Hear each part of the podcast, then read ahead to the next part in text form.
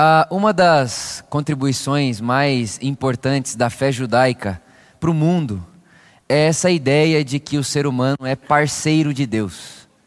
É essa ideia de que o ser humano colabora com Deus. Essa ideia de que o ser humano é participante ativo daquilo que Deus está fazendo. É como se para o judeu e para a tradição de Israel, o ser humano fosse um co-criador com Deus. Então é tarefa do ser humano criar, cuidar, proteger. E quando a gente vai para o texto bíblico, né, o Gênesis, é isso que ele conta para a gente. É assim que as coisas começam. As coisas começam nessa terra, e essa terra que era sem forma e vazia, Deus organiza essa terra, Deus faz a separação da luz e das trevas, do dia e da noite, e planta vegetação nessa terra. E aí o texto vai dizer para nós que a terra passa a produzir árvores, frutas. Né? Não só a, a, o meio ambiente está sendo formado ali de maneira dinâmica, mas também os animais. Então a água começa a produzir os seus peixes, é, os animais começam a reproduzir. E dentro desse ambiente, dentro dessa harmonia, está o ser humano. E quando o ser humano é colocado nesse lugar, dentro dessa foto, dentro dessa imagem, o ser humano é colocado como um cuidador, como um protetor, como um guardião, como aquele que cuida, aquele que protege. Então, quando Deus coloca ali o ser humano, a sua imagem e semelhança, Ele diz: Olha, cuide de tudo isso aí, proteja tudo isso daí. Então você imagina que tem uma terra dinâmica acontecendo ali, é uma terra que ela não será amanhã o que ela é hoje, porque a árvore que cresce, ela vai soltar outras sementes e essas sementes vão criar mais árvores. Os peixes que estavam num dia não serão os mesmos peixes do outro dia, porque esses peixes são reprodutores, eles vão produzir mais. Então há um dinamismo acontecendo ali. A terra amanhã não será o que é hoje. E aí vem o ser humano colocado nessa terra e Deus olha para o ser humano e diz: guie esse crescimento, cuide desse jardim, cultive esse jardim, guarde esse jardim, proteja essa harmonia. E está ali então o ser humano, né, fazendo tudo isso, amando esse lugar, protegendo esse lugar. E quando você está lá em Gênesis capítulo 1 e capítulo 2, não há um outro lugar onde Deus está. Deus está no jardim. O ser humano ali em Gênesis 1 e 2 não está esperando um céu por vir. O ser humano ali em Gênesis 1 e 2 está em Deus, com Deus, a partir de Deus, cuidando do mundo. É isso que está acontecendo ali. E mais bonito do que isso é a gente imaginar que tudo aquilo que a gente gosta muito de fazer hoje, tudo que a gente gosta de fazer hoje, que produz sentido para nós, que produz aquela sensação de estarmos vivos, está também em Gênesis 1 e Gênesis 2. Por exemplo, você olha para mim e diz: Vitor, eu me sinto vivo enquanto eu produzo. Quando eu estou trabalhando, quando eu estou executando atividades, eu me sinto vivo. Pois é, executar atividades está dentro de Gênesis 1, Gênesis 2. Aí talvez você é alguém que olha para mim e fala, Vitor, eu gosto muito de relacionamentos. Quando eu estou me relacionando, quando eu me sinto colaborando na relação com alguém, isso me faz assim, eu, me sinto vivo, eu fico feliz. É aquela sensação de estar tá fazendo sentido a minha vida. Pois é, essa relação, esse, esse, esse coração que se relaciona, esse desejo de relacionar-se, também está em Gênesis 1, Gênesis 2. Tudo isso que a gente acha bom, bonito, gostoso, tudo que a gente olha e diz, isso vale a pena viver por isso, está em Gênesis 1, Gênesis 2. Talvez você é alguém que gosta de crescimento, eu gosto muito, eu gosto de ver as coisas crescerem. Eu gosto de ver as coisas evoluindo. Eu gosto de ver as coisas tomando forma. Pois é, Gênesis 1 e 2 está cheio disso. As coisas estão crescendo, as coisas estão evoluindo, as coisas estão. O que ela é hoje, ela não será amanhã, porque amanhã ela será melhor do que hoje. Há um crescimento, há uma dinâmica acontecendo no Gênesis, e tudo aquilo que a gente considera hoje como algo que faz sentido, algo pela qual vale a pena viver, está no Gênesis 1 e 2. Está lá. Está no início. Está no começo. E mais interessante é a gente imaginar que a história começa dessa forma, Gênesis 1, capítulo 2, e quando a gente vai para o fim da história, que é Apocalipse 21 e 22, a história termina exatamente da forma como começa. No princípio, no começo, há um mundo, um universo, um meio ambiente dinâmico, um jardim e um ser humano que está ali cuidando, guardando, protegendo, cultivando, abençoando.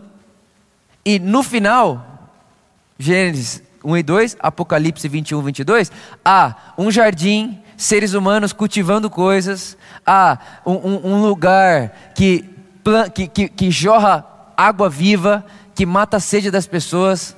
Então você percebe que a história começa aqui na terra, começa aqui e ela termina aqui na terra.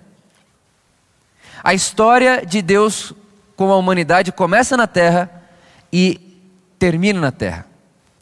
Agora, é claro, todos nós sabemos que chega um momento da experiência do ser humano que ele se rebela contra Deus é o Gênesis 3. Então, Gênesis 1 e 2, o ser humano está ali como guardião da terra, como aquele que cuida da terra, protege a terra, ele está se relacionando, ele está procriando, ele está cultivando, ele está aumentando a terra, ele está ordenando a terra, ele está guiando o dinamismo da terra. Só que em Gênesis capítulo 3 ele se rebela.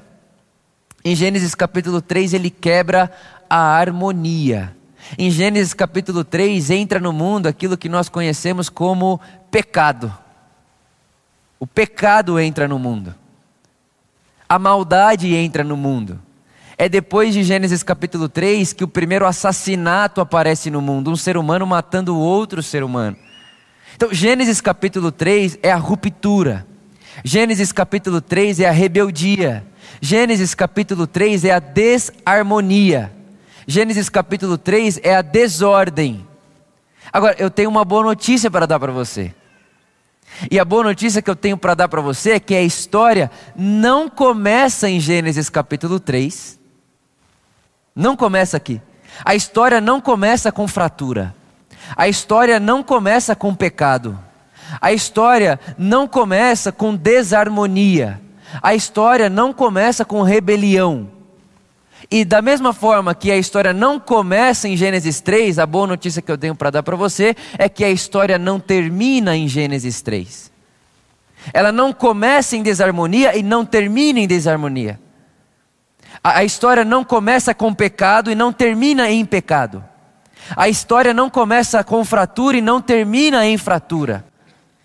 Porque muitas vezes, quando a gente vai vivendo a fé cristã, parece que o início de tudo é pecado, porque você é um pecador, você é fraturado, você é um lixo, você é um pozinho miserável, você não é nada, você só merece a morte. O que é isso? É olhar a história como tendo origem em Gênesis 3. É ver a história a partir do terceiro capítulo da história. É ver a história não em sua origem, é começar a história em outro lugar. É começar a história do meio. Agora, a gente olha para tudo isso e reparando, né, olhando para essa perspectiva de iniciar no Gênesis 3, a gente percebe por que, muitas vezes a gente foi aprendendo que a fé é salvar o pecador e tirar a gente desse mundo. Porque a gente tem que sair desse mundo porque esse mundo é mau. A gente tem que sair desse mundo porque esse mundo é do maligno. A gente tem que sair desse mundo, ir para o céu, ir para um outro lugar, para uma nova Jerusalém, uma coisa que está fora daqui, porque esse mundo é terrível, esse mundo é suspeito.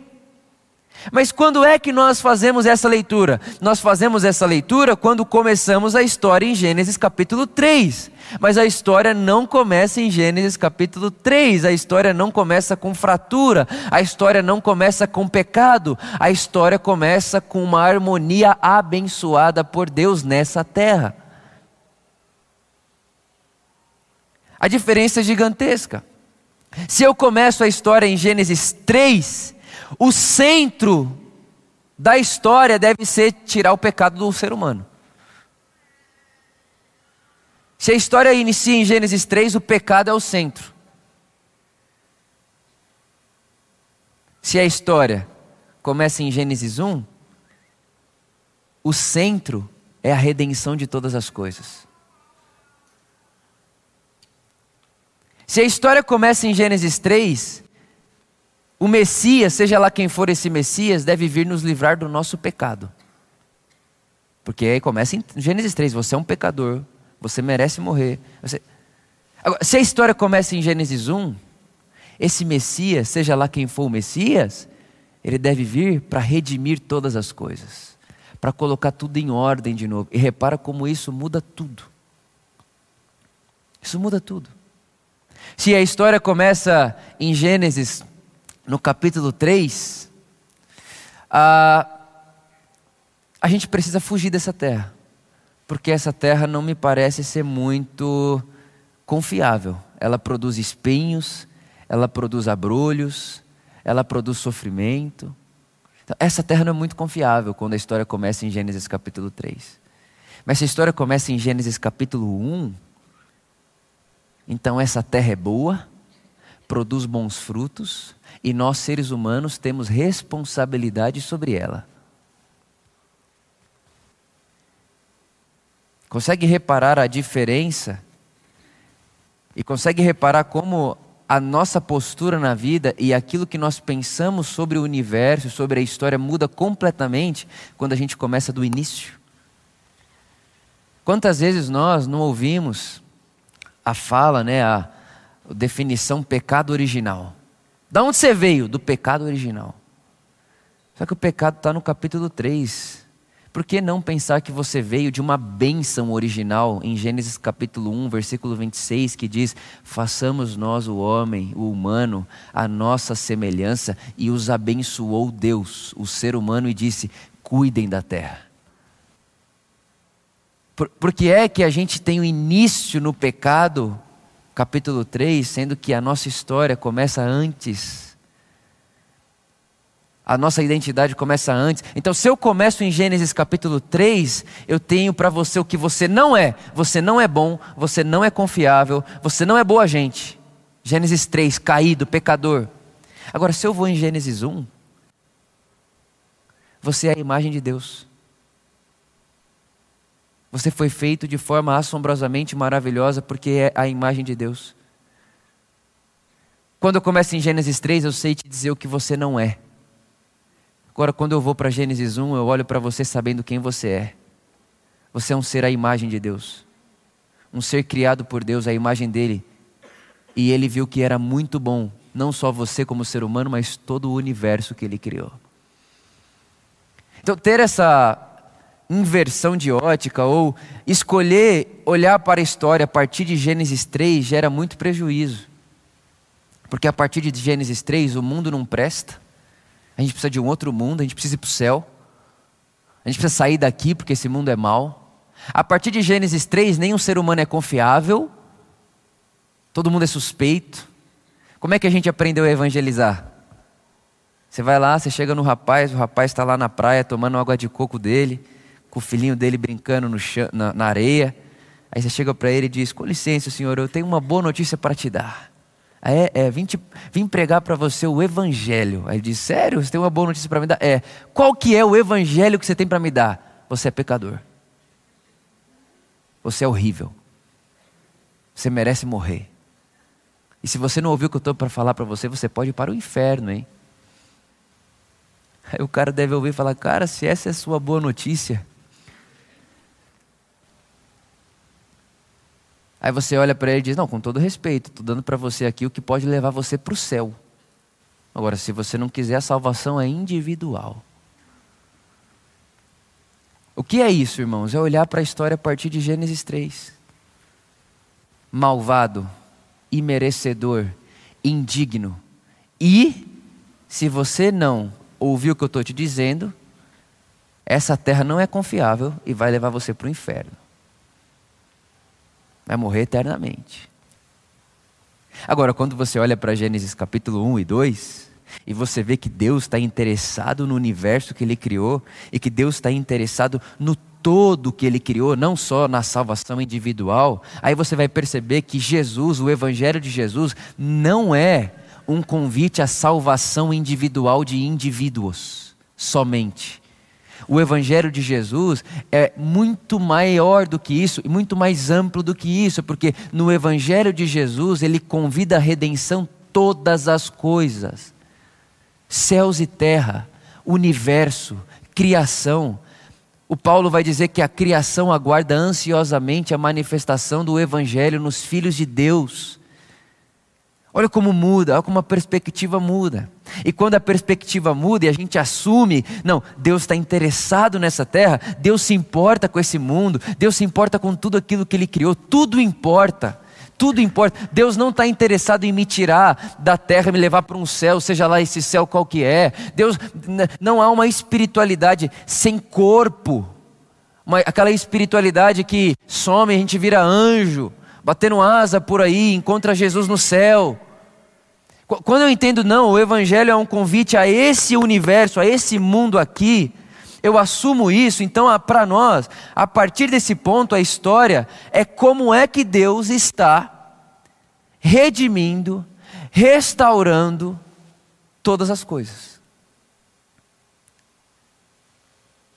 A história se torna a respeito de Deus redimindo e restaurando todas as coisas, porque Gênesis 1 e 2 começa com o universo criado, bom, benevolente, seres humanos à imagem de Deus, cuidando do universo, guardando o universo, protegendo, cultivando o jardim, e a história termina com seres humanos no universo, Deus habitando entre eles. Apocalipse capítulo 21 e 22 diz que Deus faz sua casa nessa terra.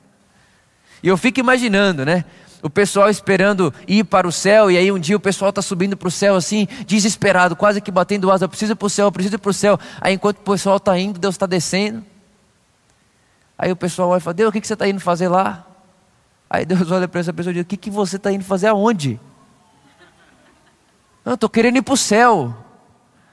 Mas para que você quer ir para o céu? Eu quero ir morar na sua casa. Eu falei, também minha casa é lá. Eu plantei minha casa lá, eu construí minha casa lá. O tabernáculo de Deus está entre os humanos, os homens na nossa terra, está aqui, está agora. Então, se eu assumo e eu entendo que a história começa aqui e termina aqui, o meio desse caminho, a história começa desse jeito e termina desse jeito, o meio desse caminho aqui, o drama que vai se desenvolvendo aqui é Deus trazendo de volta a redenção das coisas. Deus agindo de novo para redimir as coisas. É isso que os profetas hebreus vão dizer para nós. Os profetas hebreus vão dizer: vai vir alguém aí, o Messias, e esse Messias vai trazer para nós o caminho da salvação. Esse Messias vai trazer para nós a Shalom. Shalom, irmãos, é paz, justiça e prosperidade paz, justiça e prosperidade. Aí os hebreus estão dizendo: vai vir um Messias e esse Messias vai trazer para a gente paz, justiça e prosperidade para toda a terra. Você repara, ele não está querendo fugir da terra, ele está querendo curar a terra. Não está querendo ir para o céu, ele está querendo pôr o céu aqui. Não é essa a oração de Jesus? Que seja feita a sua vontade aqui na terra, como é no céu. Então vem o Messias.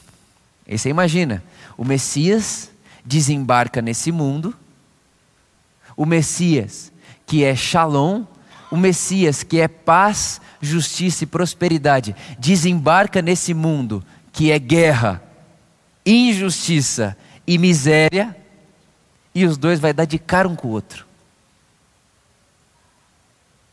Deus, o, o Verbo, se faz carne e vem habitar entre nós, o Messias, o Salvador, o Shalom. A paz, a justiça e a prosperidade estão encarnadas em Jesus.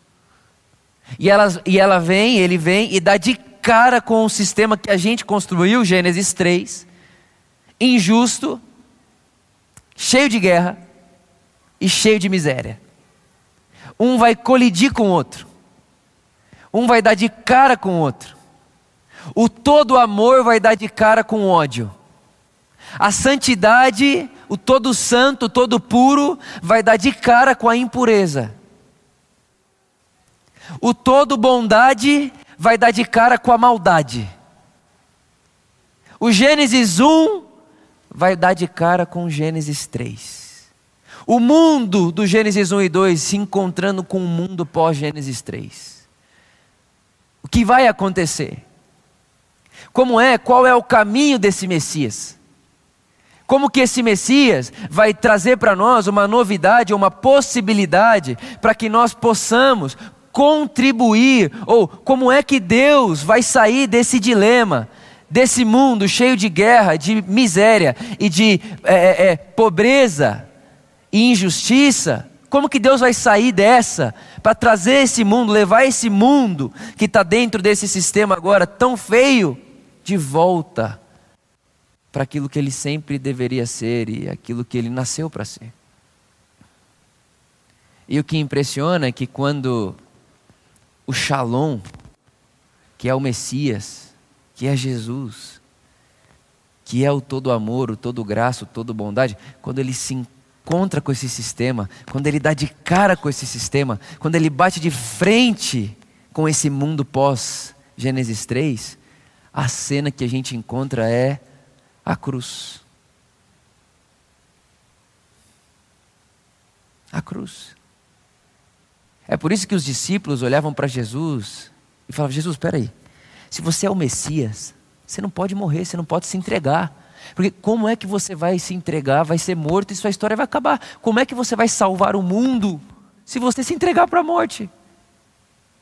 Os discípulos olhavam para Jesus e diziam: Jesus, você não pode se entregar para eles, porque se você se entregar para eles, eles vão pendurar você numa cruz e toda a nossa esperança acabou. O mundo vai continuar sendo malvado, o mundo vai continuar sendo injusto, o mundo vai continuar cheio de miséria, o mundo vai continuar cheio de violência, o mundo vai continuar cheio de órfão, o mundo vai continuar cheio de injustiça. E Jesus está dizendo: Eu preciso ir para a morte, eu preciso ir para a cruz. Eu preciso ir para lá. Foi para essa hora que eu vi, que eu vim. E aí você imagina comigo, irmão, essa cena, nós esperando que esse Messias salve a humanidade, nós esperando que esse Messias restaure o jardim, nós esperando que esse Messias traga de volta o ambiente do jardim para o mundo, um ambiente de shalom, de paz, justiça e prosperidade para todos. Porque não há prosperidade se há para um e não há para outro, não há paz se há para um e não há para outro, não há justiça se há para um e não há para outro. A shalom de Deus é o seguinte: ou é para todo mundo ou não é para ninguém. Ou está todo mundo debaixo da shalom ou não está ninguém. Porque se um não tiver, ninguém está. Se uma pessoa injustiçada estiver em qualquer lugar do universo, está todo mundo vivendo a prática da injustiça. Se uma pessoa nesse exato momento está em guerra, todos estamos em guerra. É isso que Paulo vai dizer, isso é ser corpo. Ser corpo é isso, se um sofre, todos sofrem. Se um é injustiçado, todos são injustiçados. Aí a gente está esperando que esse Messias, a gente está esperando que esse Cristo, a gente está esperando que esse Deus nos salve desse inferno que a gente construiu pós Gênesis 3, e a cena que a gente encontra é a cruz. O nosso Messias está pendurado numa cruz. E a gente olha para esse momento e diz: é, o bem não consegue sobressair, o sistema é muito forte. O mal é muito violento. O mal supera o bem. Não tem jeito. É como se olhar a cena da cruz fosse mais ou menos o que a gente sente em muitos momentos da nossa vida. Quando a gente lê as notícias e pensa: o mundo não rola. Esse mundo está acabado só piora. Aquela sensação de desespero, desesperança. Olha o que a gente faz. Olha o que o ser humano faz. Não vai dar certo. Não vai rolar. O mundo é mau, as pessoas são más. Olhar a cena da cruz é dar essa sensação. Olha onde está aquele que só quis amar. Olha o que o ser humano, olha onde a maldade humana colocou aquele que só quer praticar a bondade e a justiça. Olha o que nós fizemos com aquele que é todo graça e todo dádiva. E ao olhar para essa cena, a gente pensa: será que há esperança? Será que há esperança? Será que há por que praticar a bondade? Olha aí a bondade onde foi parar na cruz.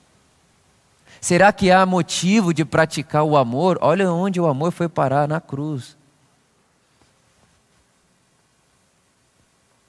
Só que enquanto eu penso nisso, eu me lembro das palavras de Paulo à igreja aos Coríntios.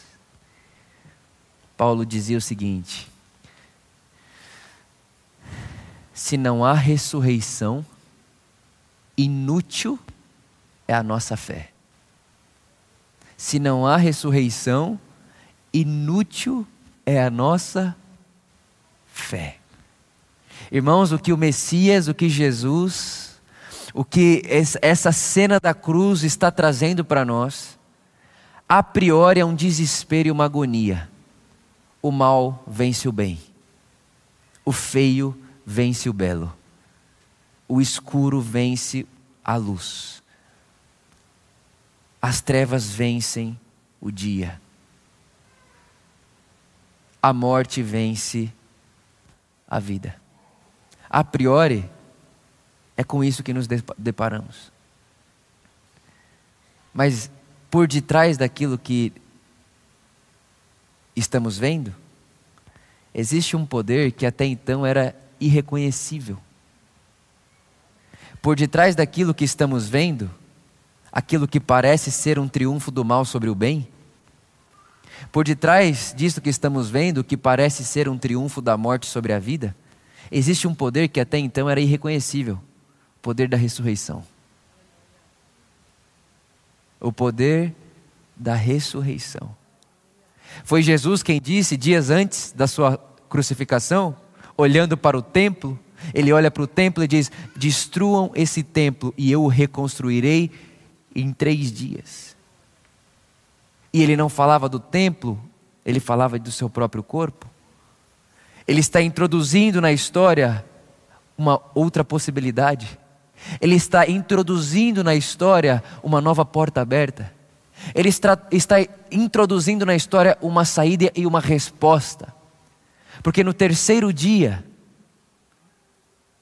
no terceiro dia, aquilo que parecia findado, aquilo que parecia ter sido derrotado, aquilo que parecia que ter sido o triunfo da morte sobre a vida, aquilo que parecia ter sido o triunfo do mal sobre o bem, se abre possibilidade. Jesus ressuscita. E quando Jesus ressuscita do outro lado, ele nos abre a porta da esperança. Que esperança é essa? Não é uma esperança que diz para mim, Vitor, um dia Deus vai te tirar desse mundo. Não é uma esperança que diz para mim, Vitor, um dia Deus vai te salvar desse mundo, vai te tirar desse mundo, um dia Deus vai te salvar daí, vai te tirar desse mundo mal. Não, não é uma esperança escapista, mas é uma esperança engajada, que diz para mim, Vitor, da mesma forma do mesmo jeito, o mesmo poder que atuou em Jesus, de ressurreição, está disponível para todas as coisas. Então, pode ser que pareça, em muitos momentos, que a morte está matando a vida Pode ser, em muitos momentos, que pareça que o mal está sobressaindo sobre o bem.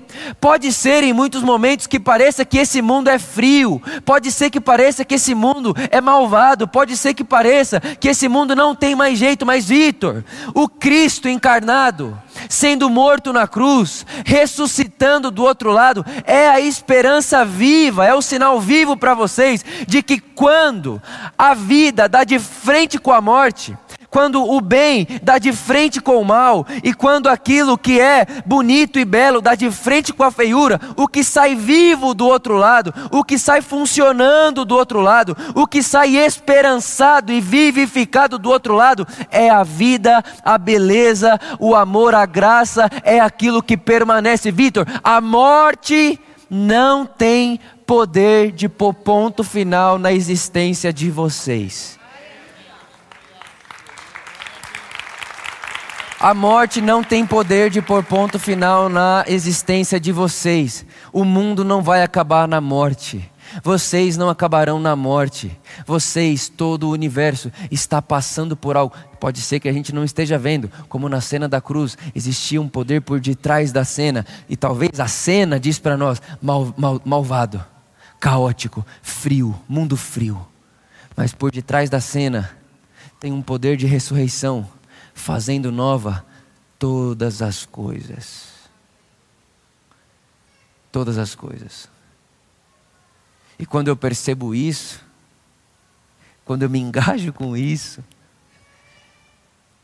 lembrando que o ser humano é parceiro de Deus e colabora com Deus, a pergunta que fica é: como eu posso participar da história de redenção de todas as coisas com a minha vida? Como eu posso participar da história da redenção? Eu não estou querendo fugir do mundo, eu estou querendo me engajar com Ele. Jesus, quando aparece, diz: O reino de Deus chegou entre vocês. E o reino de Deus não é comida e nem bebida, mas paz, paz, justiça e alegria. Irmãos, são realidades humanas e cósmicas, é para a gente viver aqui. Qual que é o convite de tudo isso para mim e para você? O convite de tudo isso para nós é que o estilo de vida daquele que está seguindo a Jesus no seu reino, no seu caminho, é antecipar já hoje, antecipar para agora o máximo possível daquilo que será o dia que tudo tiver renovado. Agora, irmão, pensa comigo. O dia que todas as coisas estiverem renovadas, restauradas, o dia que tudo voltar ao seu lugar, todos concordam comigo que há muitas coisas que existem aqui que não existirão lá, sim ou não? Sim ou não? Há muito daqui que não existirá lá na redenção de todas as coisas. Mas essa não é toda a verdade. Porque, de fato, há coisas daqui que não existirão lá. Mas o oposto é verdadeiro. Há muito daqui, há muito de agora, que continuará existindo quando tudo estiver restaurado e renovado. O que eu percebo e o que eu ouço de convite do, do Evangelho para mim, para você, é: Vitor, que tal você organizar a sua vida e se engajar com uma vida hoje. Que seja uma vida que já hoje resista e passe viva pela morte. É como quem diz: aquilo que eu estou fazendo hoje, praticando hoje, eu poderia praticar em qualquer outro espaço-tempo da história. Se tiver tudo redimido, eu continuarei agindo dessa forma. Porque essa já é uma forma de agir que antecipa a redenção. O amor, a graça de Deus, a solidariedade, a doação, o perdão. Tudo isso, irmão, continuará existindo. Tudo isso continuará existindo.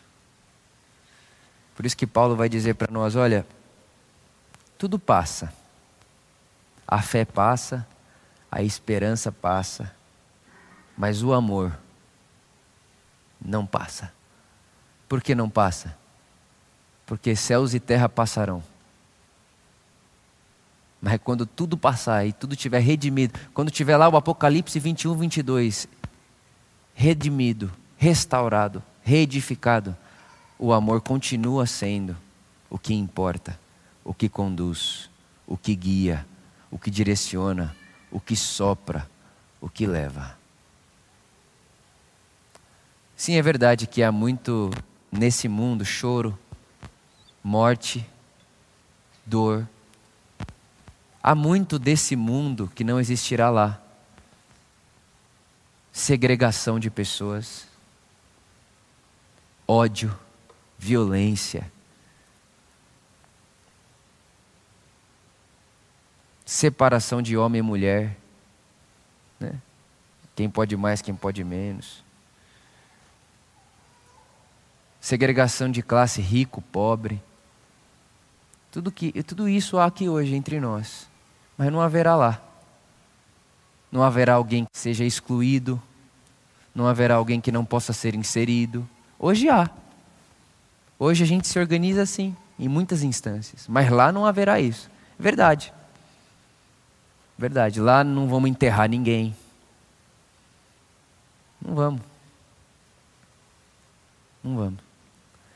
Tudo isso é verdade. Há muito daqui que não existirá lá, mas também é verdade que há muito de lá que pode existir hoje, já aqui. Há muita coisa do reino em plenitude, redimido e restaurado que pode existir aqui e agora. E a pergunta de Jesus para nós hoje é: Vitor, no seu mundo, o que é que você pode antecipar? Porque a ressurreição de Jesus já é para nós um insistente convite de que novas possibilidades surgiram. O bem se sobrepõe ao mal. O amor vence o ódio. A luz se sobrepõe às trevas. A vida supera a morte. E eu termino em aspas, nas palavras do nosso irmão Paulo. Diante da vida, diante de tudo aquilo que a morte faz e as ramificações da morte fazem nos nossos dias e no nosso mundo, eu faço eco hoje nas palavras de Paulo: Ó oh morte, aonde está a sua vitória? Ó oh morte, aonde está o seu aguilhão? Ó morte, aonde está o seu triunfo? Jesus passou por você e saiu vivo do outro lado. E todas as coisas estavam em Jesus, porque em Cristo tudo subexiste. E se todas as coisas estavam em Jesus e passaram pela morte e saíram vivas do outro lado, significa que a história, esse lugar, tempo e espaço, aonde as coisas, o mundo, a criação, o ser humano está entendendo, se conscientizando de que o poder da morte já não nos domina mais. Já não tem mais poder de nos escravizar. Já não tem mais poder de ser a última palavra na nossa vida, não tem mais poder de pôr pontos finais na nossa bondade, não tem mais poder de colocar pontos finais no, nos nossos caminhos de esperança. A morte não diz mais a última palavra. É debaixo dessa esperança, sob essa esperança, que eu convido você a se levantar hoje de manhã e se levantar sim da sua cadeira, mas se levantar também como ser humano na vida. Se levantar também como cidadão nessa vida. Se levantar também como aquele, aquela que se põe na vida como quem sabe que a história não começou em Gênesis 3. A história começa em Gênesis 1. Antes de um pecado, há uma bênção. Antes de um mundo fraturado, há um mundo organizado em harmonia e que a história é sobre levar de volta esse mundo desorganizado, fraturado, desarmonizado, a sua harmonia, a sua organização e a sua ordem. Esse é o desejo de Deus. E termino com a mesma fala que eu comecei o sermão.